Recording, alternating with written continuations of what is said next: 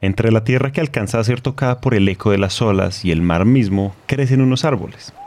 Unos que tienen sus raíces sumergidas en el agua e irrumpen en un paisaje cálido y húmedo, que al mismo tiempo es el hogar de muchas aves, monos y reptiles, y que visto desde lejos, como un todo, hacen posible todo un ecosistema.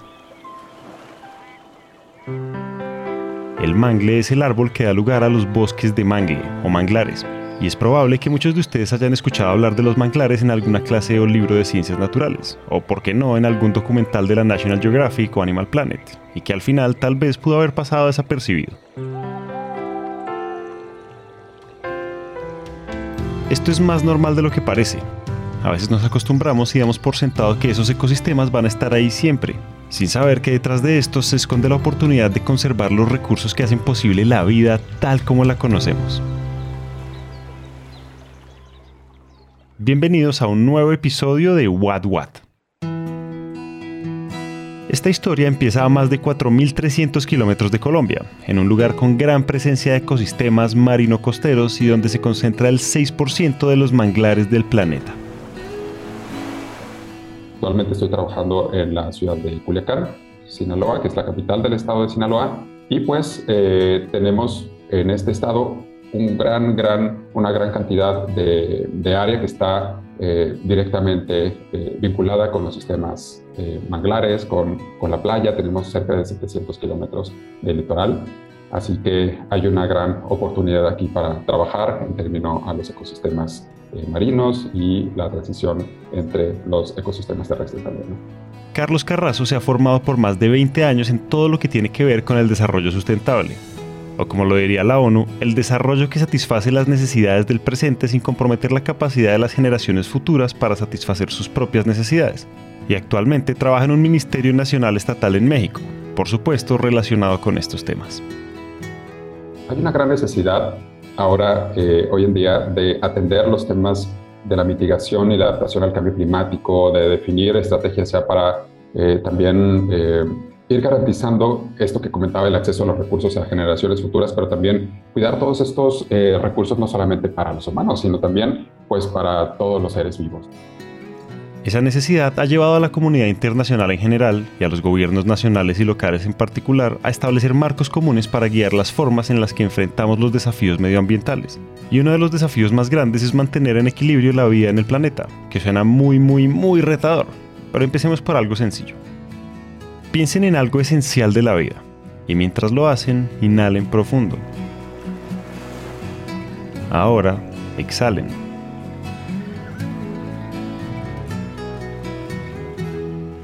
¿Se les ocurrió una respuesta? Seguramente varias, pero mientras pensaban estaban haciendo eso que garantiza la vida. Respirar.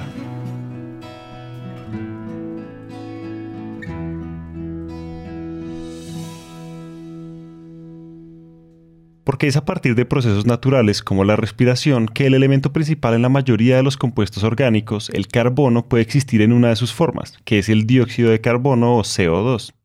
Y los ecosistemas costeros y marinos como los manglares tienen la capacidad de capturar y almacenar carbono, convirtiéndose en actores clave para la recomposición y mantenimiento del equilibrio medioambiental.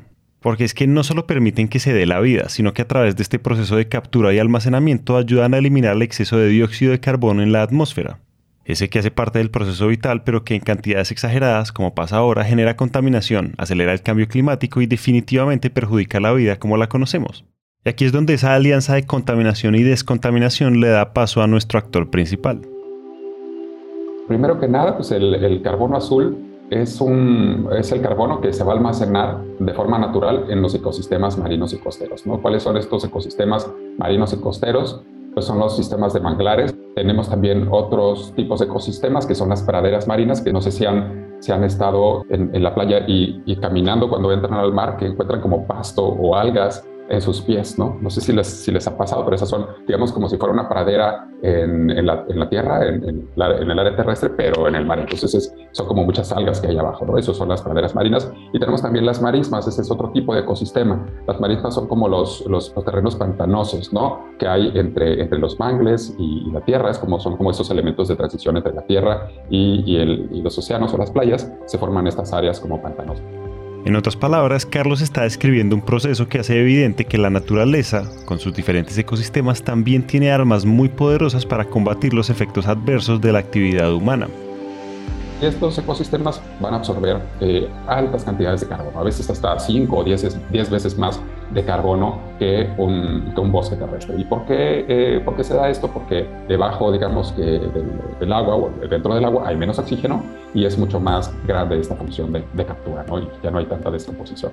También en el mar sucede, o en, el agua, sucede algo similar. Tenemos entonces CO2 en la atmósfera, en la litosfera, que es el suelo, y en la hidrosfera, hidrosfera que es, digamos, todo todos los cuerpos de agua, tanto marinos o de, o de agua dulce. Entonces, el carbono azul viene siendo un componente indispensable, ya que a medida que aumenta la crisis climática, los sumideros de este tipo de carbono permiten la disminución de CO2 y contribuyen a reformar los hábitats con una fuente de carbono más limpio y orgánico.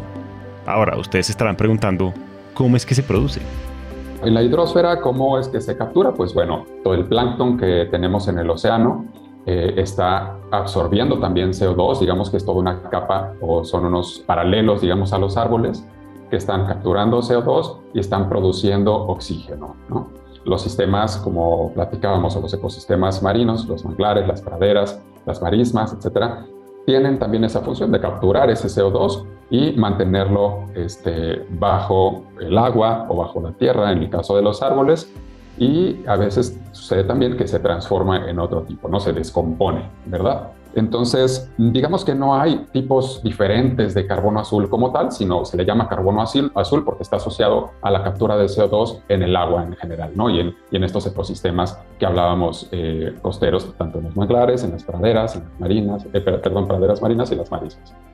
Y por esa misma razón todo esto es complementario a la transición energética, ya que los mismos ecosistemas gestionan la forma de reducir la crisis climática que ya existe. Pero claro, esa relación va mucho más allá de lo que podemos imaginar, y su relación con la transición energética es... Tenemos como objetivo dentro de la, dentro de la transición energética ir migrando a tecnologías que reduzcan eh, la contaminación o la generación de CO2. En el caso de los ecosistemas eh, marinos, eh, capturan o ayudan a capturar gran cantidad de CO2. Entonces se forma por ahí un círculo virtuoso, como platicaba, generando esta alianza entre la contaminación que nosotros podemos generar debido al uso de combustibles eh, eh, de fuente fósil y los ecosistemas marinos los capturan y los absorben y los transforman. Aprovechar los beneficios de estos bosques azules como los manglares y otros ecosistemas marino-costeros para retener el carbono, combatir el cambio climático e impulsar la conservación es ya un gran paso para proporcionar medios de vida sostenibles. Y por otro lado, las pautas o líneas que marca la transición energética permitirá ir migrando poco a poco a la generación de energía con fuentes más limpias. Además, ambos procesos tienen un punto en común, generar caminos y acciones de desarrollo sustentable para cumplir esas metas de mitigación a nivel mundial. Y yendo más allá de las ventajas del carbono azul únicamente como elemento natural, su impacto también está en la posibilidad de incentivar en las personas la necesidad de cuidar estos ecosistemas por el bien de las comunidades en contacto directo con ellos. Y por ese mismo camino alcanzar otras metas ambientales en biodiversidad y económicas en cuanto a prácticas de producción y consumo. Entonces, volvamos a Sinaloa. Ahora, ¿de qué manera aquí en el estado de Sinaloa nosotros hemos incorporado, digamos, estos, eh, todas estas ideas, conceptos ya en un proyecto específico, pues tenemos un proyecto de captura de carbono azul en una de nuestras bahías. Digamos que esta, esta bahía se encuentra casi, casi justo enfrente de La Paz, ¿verdad? De La Paz, Baja California, o cerquita de, o frente a Los Cabos, eh, que se llama Bahía de Santa María la Reforma, ¿no? Entonces la idea para poder aterrizar esto un poquito más y, comentarles cómo es que se está planteando, cómo se genera esta, esta acción, es que podamos con expertos identificar el potencial que tanto en realidad puede capturar contaminación o puede capturar CO2 el ecosistema marino. Determinar qué tanta capacidad de almacenaje de carbono tienen los ecosistemas costeros no es solo un dato más, es lo que se debe hacer para establecer el valor del carbono azul y aumentar su captura. Porque sí, todos los beneficios de los manglares, las praderas marinas y marismas suenan maravillosos, y claro que lo son. Pero para actuar efectivamente en ese potencial de las generaciones futuras del que habla el desarrollo, pues tenemos que saber con qué contamos en el presente. Podríamos imaginar que esto sería posible desde la tecnología y los avances. Y claro que esto influye, pero hay algo igual de importante que la innovación sobre lo que se debería trabajar y es la falta de educación ambiental. Y no, no es saber reciclar, cerrar la llave del lavamanos o dejar de usar elementos de un solo uso. es tener esa capacidad de sensibilización y conciencia sobre los cambios que se han venido dando. Pues aunque las propuestas financieras o tecnológicas son necesarias, se requiere más para que los proyectos ambientales funcionen. La ventaja de cuidar y de generar o de gestionar el carbono azul ayuda no solo a conservar eh, los mangles o el sistema de mangles, el sistema de, praderas o el sistema de marismas, pero también involucrar ahí prácticas de turismo sustentable, ¿no? Poder ordenar, digamos, esta, o zonificar de una manera más eficiente, más, más integrada el, el territorio en Colombia se destaca la inversión de la empresa Apple, que en alianza con Conservation International e Invemar asumió la protección de 27.000 hectáreas en la bahía de Cispatá, en el departamento de Córdoba, con lo cual se están capturando un millón de toneladas métricas de CO2. Y esto lo resaltamos porque, por supuesto, el involucramiento de instituciones públicas, el sector privado y las organizaciones se deben sumar no solo desde los patrocinios y el dinero, sino desde prácticas y acciones dentro de la empresa y en los territorios que debemos conservar. El cambio, digamos, el, transitar hacia el desarrollo sustentable, pues es, está muy trillado, pero es tarea de todos, si no hay un involucramiento de, todos, va a ser muy difícil, de todos y de todas, por supuesto, ¿no? Y en esta concepción de, evolución o de transición hacia el desarrollo sustentable, pues tampoco es que nos tengamos que quebrar la cabeza, ¿no? Tampoco es que eh, sea algo tan complejo, ¿no? Porque a veces lo vemos como algo científico, como algo demasiado tecnológico, como tú comentabas, pero en realidad es un tema de actitudes y un tema de conciencia, ¿verdad? y de eh, y no y no a lo mejor no pensar solo en uno mismo sino pensar en de forma colectiva pensar en grupo pensar en familia pensar en pareja pensar en, en otros seres vivos verdad entonces cuando empezamos a tener una visión un poco más más amplia de todo lo que hacemos cómo es que repercute en lo demás verdad es que nosotros vamos a poder ir poco a poco tomando mejores decisiones al momento de usar y consumir las cosas. Así es como el carbono azul reafirma algo que ya sabemos desde hace rato, y es que la misma naturaleza y las dinámicas diarias de esta nos están dando la respuesta desde hace mucho tiempo. Ya lo hemos visto con la fuerza de los vientos que impulsan proyectos eólicos en regiones como La Guajira, y lo pueden escuchar en nuestro episodio 20, así como en la fuerza de los océanos que al final se traduce en energía marina, también explicado en nuestro episodio 36. Entonces la solución está en conservar y aprovechar el medio ambiente. Pero en serio, saliéndonos del típico marketing no gubernamental, y aunque sabemos que esto puede sonar a disco rayado, la lucha diaria es esa. Romper esas malas prácticas y ser críticos y exigentes con los daños que hacemos en nuestras rutinas. Solo así, más allá de un ambiente limpio, podremos disfrutar de un ambiente en donde todos los actores se involucren e integren en una participación consciente de recursos. Hasta acá llegamos hoy.